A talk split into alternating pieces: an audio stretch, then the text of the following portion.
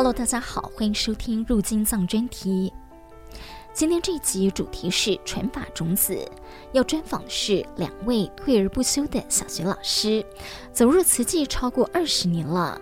他们是谢敏樺和黄碧莲。从十二年前的水忏到二零二三年的无量义法水颂，都是坚持入金藏的老师。他们说，入金藏能自度度人，安定人心，尤其是今世灾难警示的觉悟，这要从二十年前的 SARS 说起。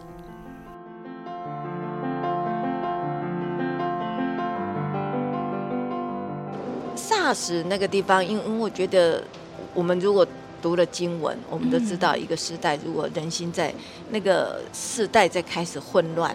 人心在一些不调的时候，会有很多事件的发生，大小三灾近起。所以大小三灾，你看这那个大大的天灾的，像地震、水灾、风灾，哈。但是人心呢，里面就会有，比如说旱灾，比如说传染病，SARS 就是传染病的一种。再来就是战争，人心不调，因为彼此之间因为呃的纷争啊、贪心、贪念，或者是在。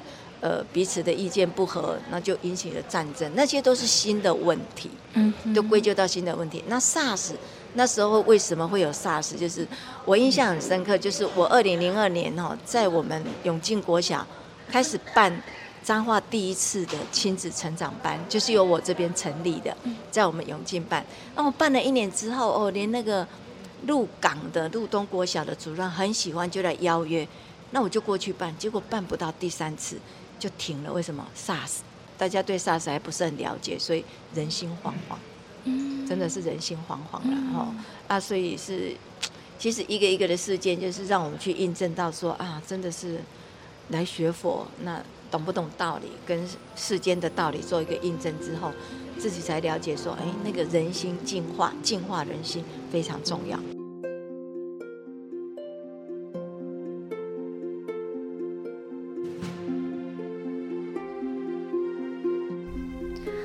当时 SARS 肆虐台湾期间，和平医院封院，有七名的医护人员因此殉职，在台湾超过三百人确诊，七十三人死亡；而在全球有超过八千名的病例，七百七十四人死亡。面对人类肉眼看不见、摸不着的病毒，却带来如此强大的威胁力，造成了社会人心动荡不安。SARS 病毒为我们上了一课。圣人开始，天地万物是共同体，要敬畏天地与忏悔感恩，对微生物乃至天地万物都要有谦卑尊重的心，而落实尊重生命的理念，就是斋戒茹素。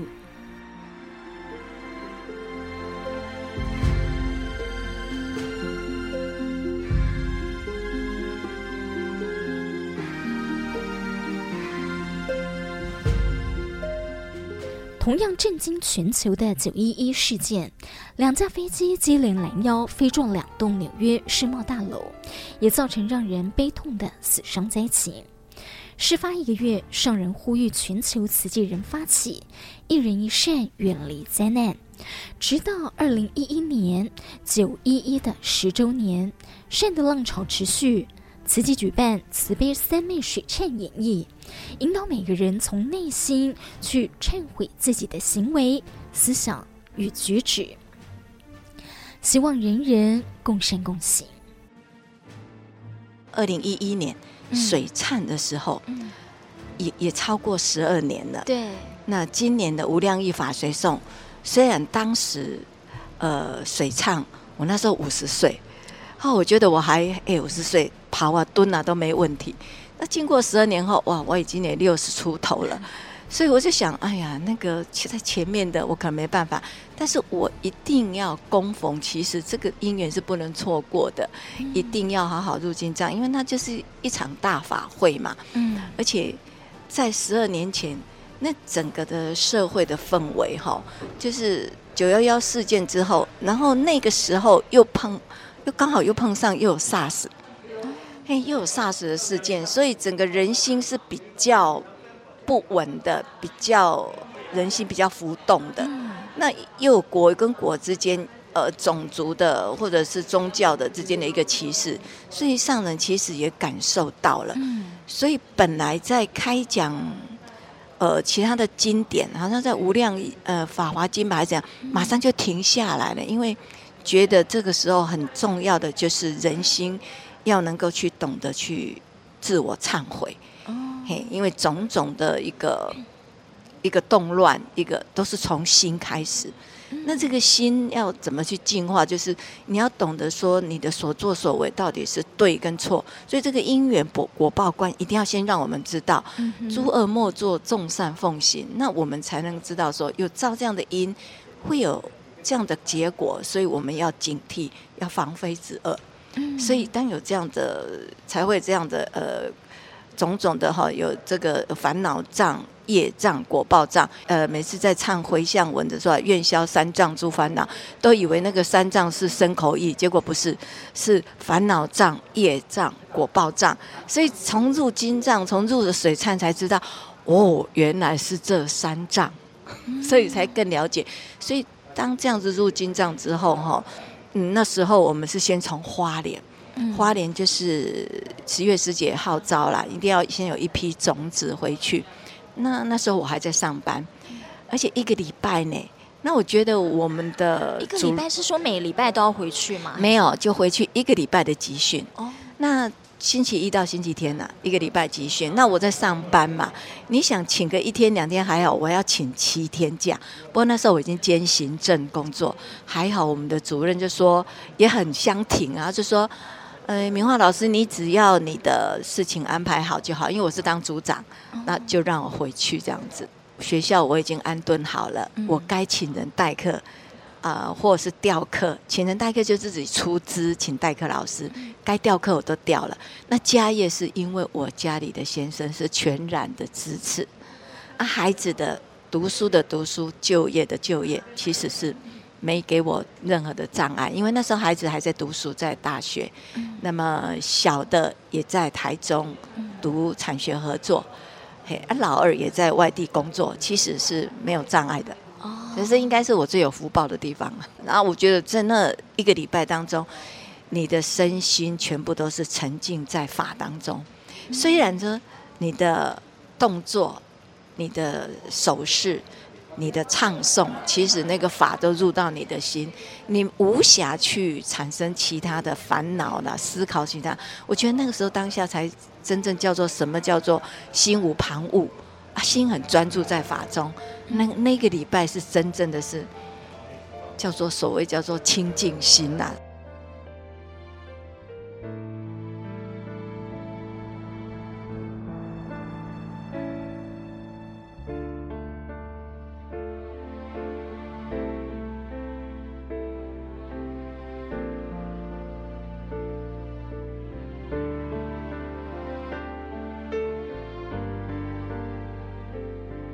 水忏的那个之后，其实也就是红溪河那个时候啊，印尼红溪河。印尼红溪红溪河为什么我会印象那么深？因为那时候刚好也是我在培训老师的时间，所以我们常常就把上人说的慈济的脉动，我们就用过来在课堂上，或者是全校性的一个爱洒，甚至我们就用一个祈福会。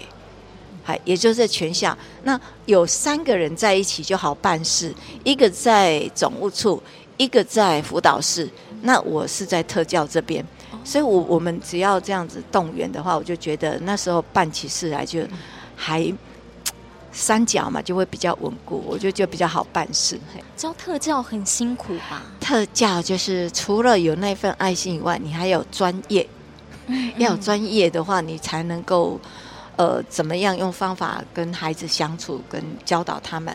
嗯、那么重要是自己。呃，我觉得那段期间是当我的心累了，或心有点疲乏，我觉得回花莲每次的静思语教学，其实就是让我充电，重新再出发。嗯、嘿，充完电，让让你觉得那个快疲乏、快疲累的心，又重新充充电回来，再重新出发。嗯、但为什么会累啊？呃，应该应该是这么讲，所以你面对的同样的一个，呃，很多的面对这样的孩子的话，你会觉得说，哎，我是不是很没有成就感？嗯嗯好，那教的话，孩子不是你教一般的孩子说，我教了你就有进展很快，因为这样子特殊的孩子，你必须是呃一年、三年、五年，你往回看他是有进步的。可是那一段时间你要耐得过。嗯哼，你要耐得过，说不是立即性的让你有所谓的成就这样子。嗯哼，好，那么或者是说，嗯，你见到周遭的人是不是哎都升上普通班了，自己在那边升迁，自己也许会觉得说我也很想是不是要到普通班去换跑道，嗯，会有这样的想法。应该我碰上的是有自闭症的孩子，有高功能型的，也有很严重的。那是跨不同的学校啦，因为我也调过几个学校。那比较高功能这个孩子，就是有一次，就是因为他们很敏感，对，很敏感的话，就是话语或者接触，他们都会立即的防卫性，雨伞马上拿起来，就好像要打人。然后有一次，我就跟他说：“啊，我会去跟校长说。”然后就他就跑来跟我说：“老师，你都你都没有说，你不是要跟校长说，他们还是一样要要欺负我，要捉弄我。”好，就就是其实他话没有讲很多，因为他开始的话就是用鹦鹉式的，你说什么他就跟你复复送，啊，看电视的广告词就复送。可是他到了三年级就进步很快。那我印象中是对这个孩子，你就是。要一步一步的引导他，那么要知道它的特性。八十八年九二一有这样因缘进来，嗯，好，那时候我就已经在特教了。不过在特教是有什么因缘？应该是说让我更安心在那里。嗯，因为当呃我八十二年到那边八十三年我开始教的时候，哎，难免教了五六年后，我心里会动，我想说我是不是该换了？嗯，可是有个师傅就跟我说，这样的孩子你不爱谁爱啊？好，那我想说，那就继续留下来，留到那个姻缘，留到主任跟我说，你还要去当特教组长，你不当，我所有的工作，行政工作还是要给你。我说好了，那我过去接了啊，但是特教的行政业务还是归我，我要管理，嘿，就是各班的特教业务要评鉴要什么，我就必须做一个统筹这样子。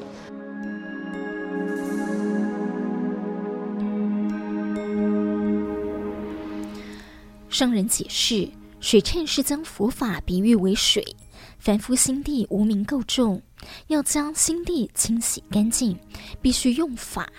忏悔就是用佛法来洗自己的心。谢敏话说，透过经文启发内心的智慧，同时忏悔反省。尤其是对应到嗯深山口寺，嗯口啊。口业，好，真的口业就是出去的话语，说出去就收不回来，那就会想到自己从小对孩子的教育是非常严厉的。那严厉到我回想，我曾经开始入慈济没多久，那孩子小的时候，他们不乖，说话又自己当老师又非常严厉，对，除了骂以外，公每天，有时候就是棒子就举起来就会会修理他们。结果孩子一直到了我我的老大到了国中一年级的时候，有一次他个讲没听哦，然后就声色很坏，我就觉得说你在挑战我，所以我我我我手就举起来，那个做事要打他，他就跟我说，从小从小打到大，你现在还要再打，然后我就突然惊醒，我就是突然惊醒了，就所以所以当。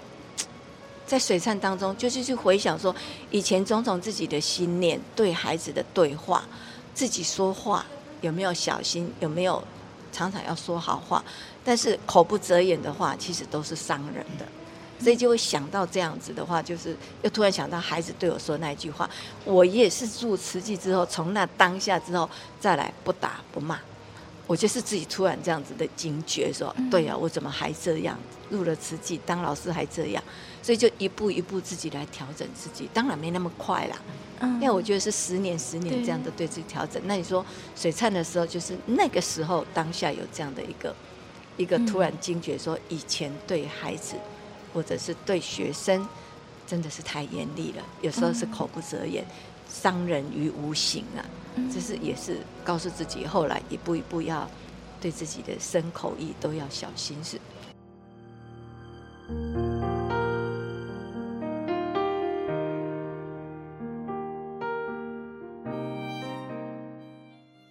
我在想呃为什么上来一直说无量易经是法华经的精髓哈？以前也是没有天天是最近才天天。以前就是好吧，一个礼拜有一天两天，啊，或有时间再打开再看看上人开示，或者看个书，其实都是片段片段片段。那现在有这样子的一连贯，其实在《无量义法随诵》之前，我们就已经天天在《无量一经》的共修。哦，我们已经天天都在读诵，一次一集两集这样子，所以才会更深了解说，哇，原来德恨品、说法品，一直进到十功德品，还知道说，哦，原来原来无量义经就是要行菩萨道，教我们怎么做。所以首先你要行菩萨道，要先对内要对治啊，自己有种种的习气，所以当你贪。他就要教你要布施，你嗔他就要你修慈悲心啊；你散漫他就要你精进心，或者要你求求持戒心。好，原来是经文里面都教你要怎么做。那更重要，也许也许我们会想说，我自己都没有修好，我怎么能去帮助人家渡人？哦，原来他是说，哎，虽未能渡人，未能渡己，亦能渡人。那只要有。有有肩周，所以有能有肩周就能渡人。那这个肩周就是你有坚固的道心，你有法好好的依你的依规，你有方法，你就能够去渡人。所以我觉得是利人利己，利他利己。修菩萨道是那边边走哦，边去度人，阿里嘎里过爱修，又要自自修的。所以我我自觉得在这个地方就是学习到哦，原来原来无量义经里面是。在教我们怎么行菩萨道，而且你只要真的去做了，你的修行是一层一层一层的。好，就是一开始，所以为什么在十功德品里面，第一功德、第二功德，第一功德就对治我们好多的我们的，而且他的十功德是要你修慈悲喜舍六波罗蜜。好，那就是慈悲喜舍，再加上布施持戒忍辱禅定精进智慧。这十样你都要真的去做到，你就能够修己又能利益人，你才有办法广度众生。所以，所以无量易经就是，而且入到这无量易经法随颂，让我更开心的是，哦，真的是那个团队里面慈月师姐，就是把慈济的大藏经，而且从高雄我看过之后，再到我们彰化，又到台北去观看他们。我觉得那个越补越充实，把慈济这呃五六十年来的所有的入呃四大八法，全部都是在扣无量义经的经文，要怎么去头目髓脑悉施于人？嗯，我觉得我是对上人的近思语的一句话：信己无私，信人有爱。所以也是从九二一这样子上的那种发心立愿，我觉得。压 咬着嘴唇这样子，不知道钱明天工程钱在哪里。可是那一那一份心呐、盖好了，甚至想到说医生在哪里，我的医生在哪里，到处求助无门。我觉得那种那一份的，我们现在想起来我们都不可能。可是上人那一份立下的心愿，他就是贯彻到底那种坚持力，是我觉得是这太不可思议，是我们。非常感动的那一念心，我觉得是那一念心支持，也是我们要学的那一念。我我们常常往往一念心遇上困境，我们就懈怠，找了好多理由为自己解释。然后我就觉得这一点是我们自己要好好学、要忏悔的。然后，毕竟啊，还在修行过程，还在学习过程当中，万一有这样卸下来、退下来，要赶快提起那样的分心。那怎么样才有办法提起？你唯有真的天天闻法。接触到法，你才会警觉哦。上者讲这句话哦，我再赶快提醒，否则啊，你要是三三五天不听，我看你就真的就啊，就原谅自己了，就就下去了。那无量义法随颂在彰化演绎，我也最开心的一件就是二十几年来，每次在。办岁末祝福，办什么爱嫂？说啊，老公，我们去好不好？孩子去吗？啊，不用不用，你们去就好。这次我跟他说，哎，我们有两大天团哦，我们耗时三四个月练习哦，你一定要来。哎，竟然我啊，我先生说好，然后我孩子，我跟他说你要来了，爸爸答应了。结果我们家就两个孩子跟我先生那一天都去观看，而且玩长了，回到家已经十二点了，我就很担心，糟糕了，看了三四个钟头，回到家会不会阿 Q？没有，每个都好感动，都说好赞啊。那么我大儿子甚至跟我说，在车上有分享，他跟我说，每次都妈妈在邀我的时候，我就想说给你 O N O N 呐，结果去到那边，他才知道哦，原来妈妈每次这样子活动。每次再出去进来，原来慈济在这五六十年间做了那么多事情，所以我觉得这次入金藏无量依法随送，我觉得另外一点就是给家人引进来，让他了解慈济。我我在想说，我可能好好在发愿，我一直在想说，我的接续呢？未来我老了，我的接续呢？我一定要有人来接续，所以是让我动这个念，我要发这个愿。那这个是一个入门，让他们都知道。清楚慈济在做什么，妈妈在做什么。那接下来我就一步一步来引他们，很圆满呢。对，就是妈妈其实做了这么多年，然后小孩子现在终于可以体会跟感受到，感受到慈济做这么多事，所以他们也很感动，很赞叹。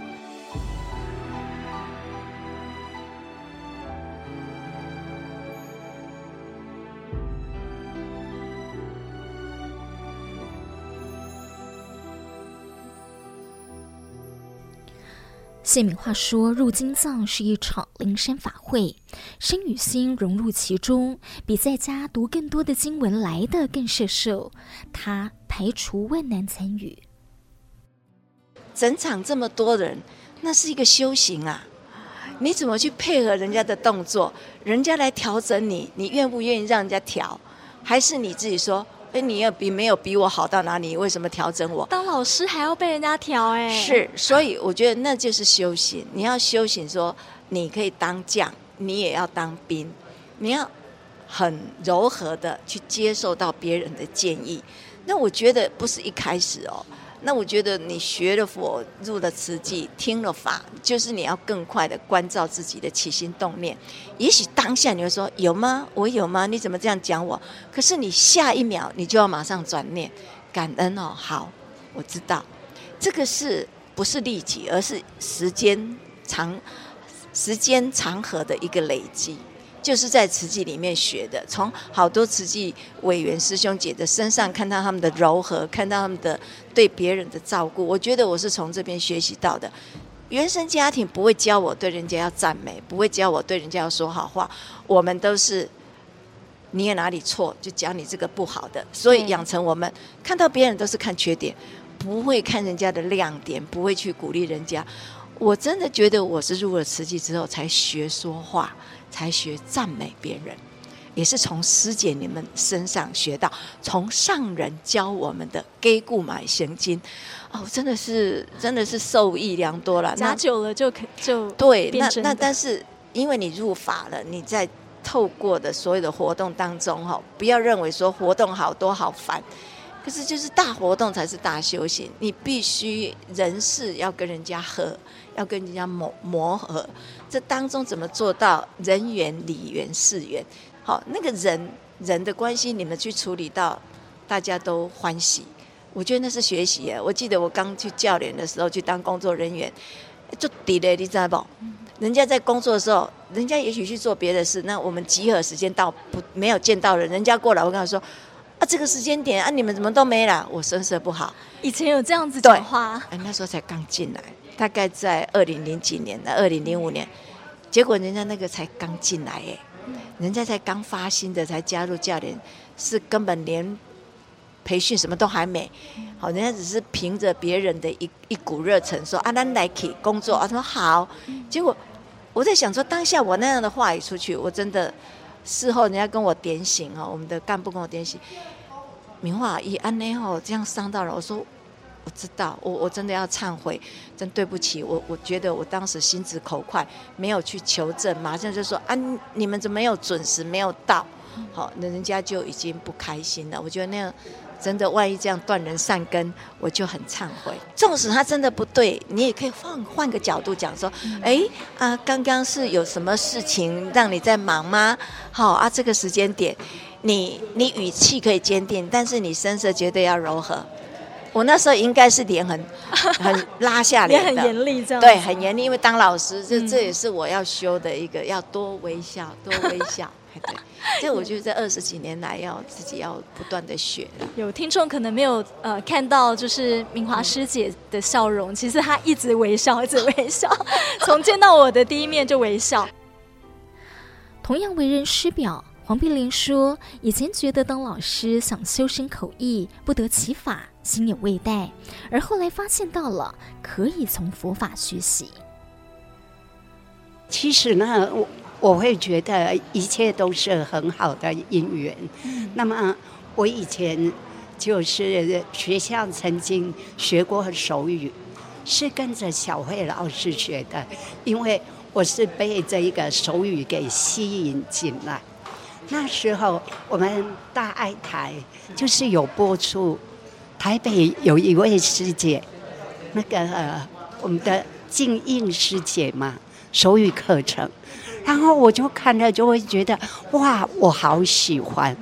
那么原来呢，可以不用透过说话，你就可以诠释出这么美好的意境，所以我就很喜欢。后来我就到呃呃我们的这个社大中心来学手语。那这个水忏需要种子。中次团队也因为这个因缘，小慧老师就邀请我跟明华，也就参加了这个种子。那我会觉得说，既然水忏，其实呢，我们在过去是，甚至于现在，我们可能造作了一些不好的身口意方面，所以借着这一个水忏。我们可以自我忏悔，同时呢，我也希望说，其实这样子，呃，如果多一点的人参加，他们或许可以从自己的身口意方面也得到一些启发，然后自自己呢就可以变得更好。我觉得听您跟呃明华师姐聊啊，就觉得好美，然后很不容易，因为你们两位都是执教兵，就当老师的，然后当老师大家都觉得是高高在上啊，去指导学生，还一直想说哦要修自己的身口意，在演绎水忏的时候，应该有很多的感动吧？其实，在学校的时候，我还没有接触到慈济，所以。常常在教学生，我会觉得有时候我心有未逮，也就是说我不得其法。所以其实我曾经去参加过一切道，诶，就是其他道场，我是从佛门入，那么那时候就是从故事开始去引导这些孩子，就是要护生。爱生，那我那时候我会去参加其他道场的一个暑期或者寒假教师学佛营。那那时候我会觉得说，哎，参加了以后，我真的是充满了能量。嘿，可是一个学期下来。将近学期末的时候，我的能量几乎耗尽了，然后一些烦恼又上来了。因为其实孩子来自各个不同的家庭，那有时候我们真的，你如果没有去真正具足这一些爱心跟耐心，其实也有烦恼。好，所以到后来，我想说，到底有什么？呃，更好的，让我可以说，我可以这样做下去，而且烦恼会变少，而这一些孩子会变好。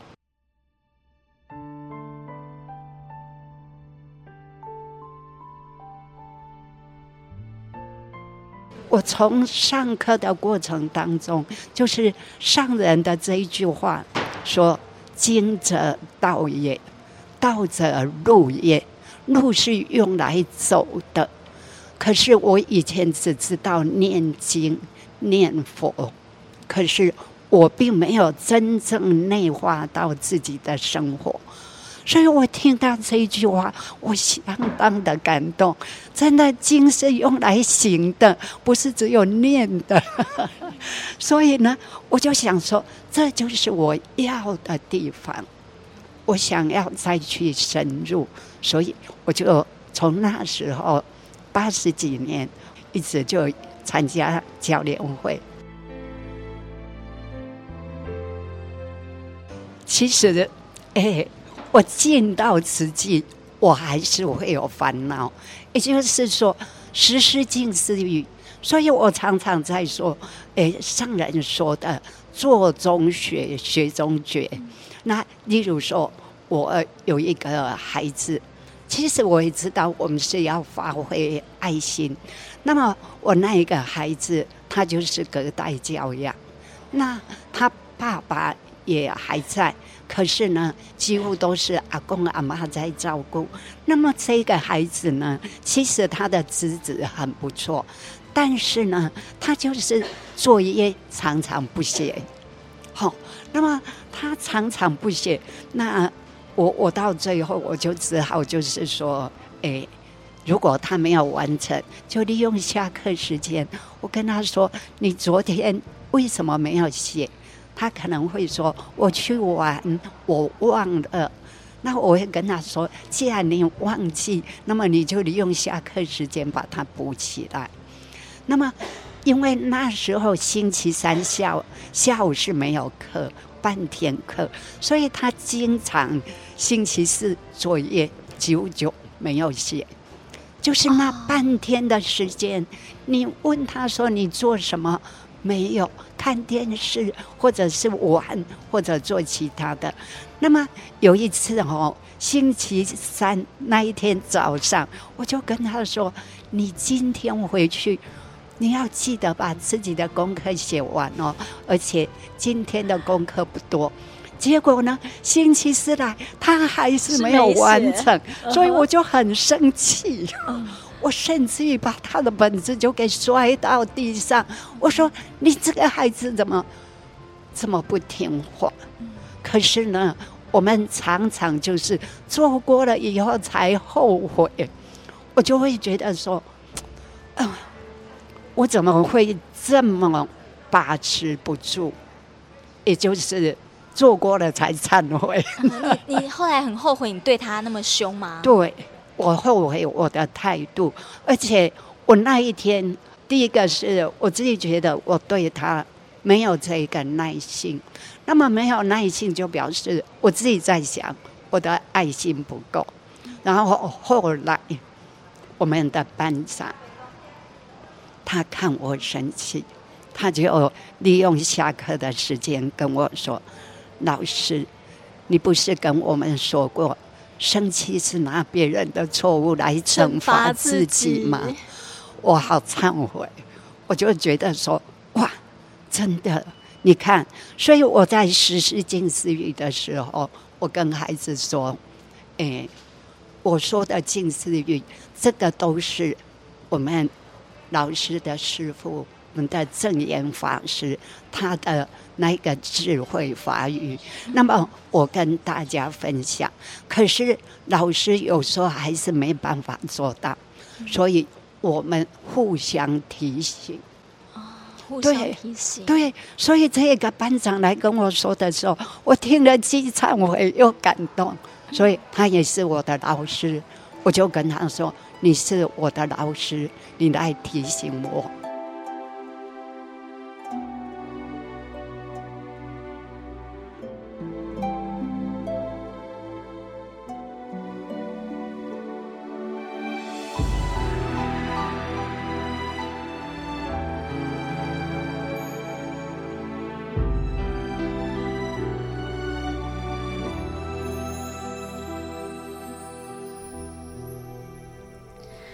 从访问中，大家听得出来黄碧莲老师的声音比较虚吗？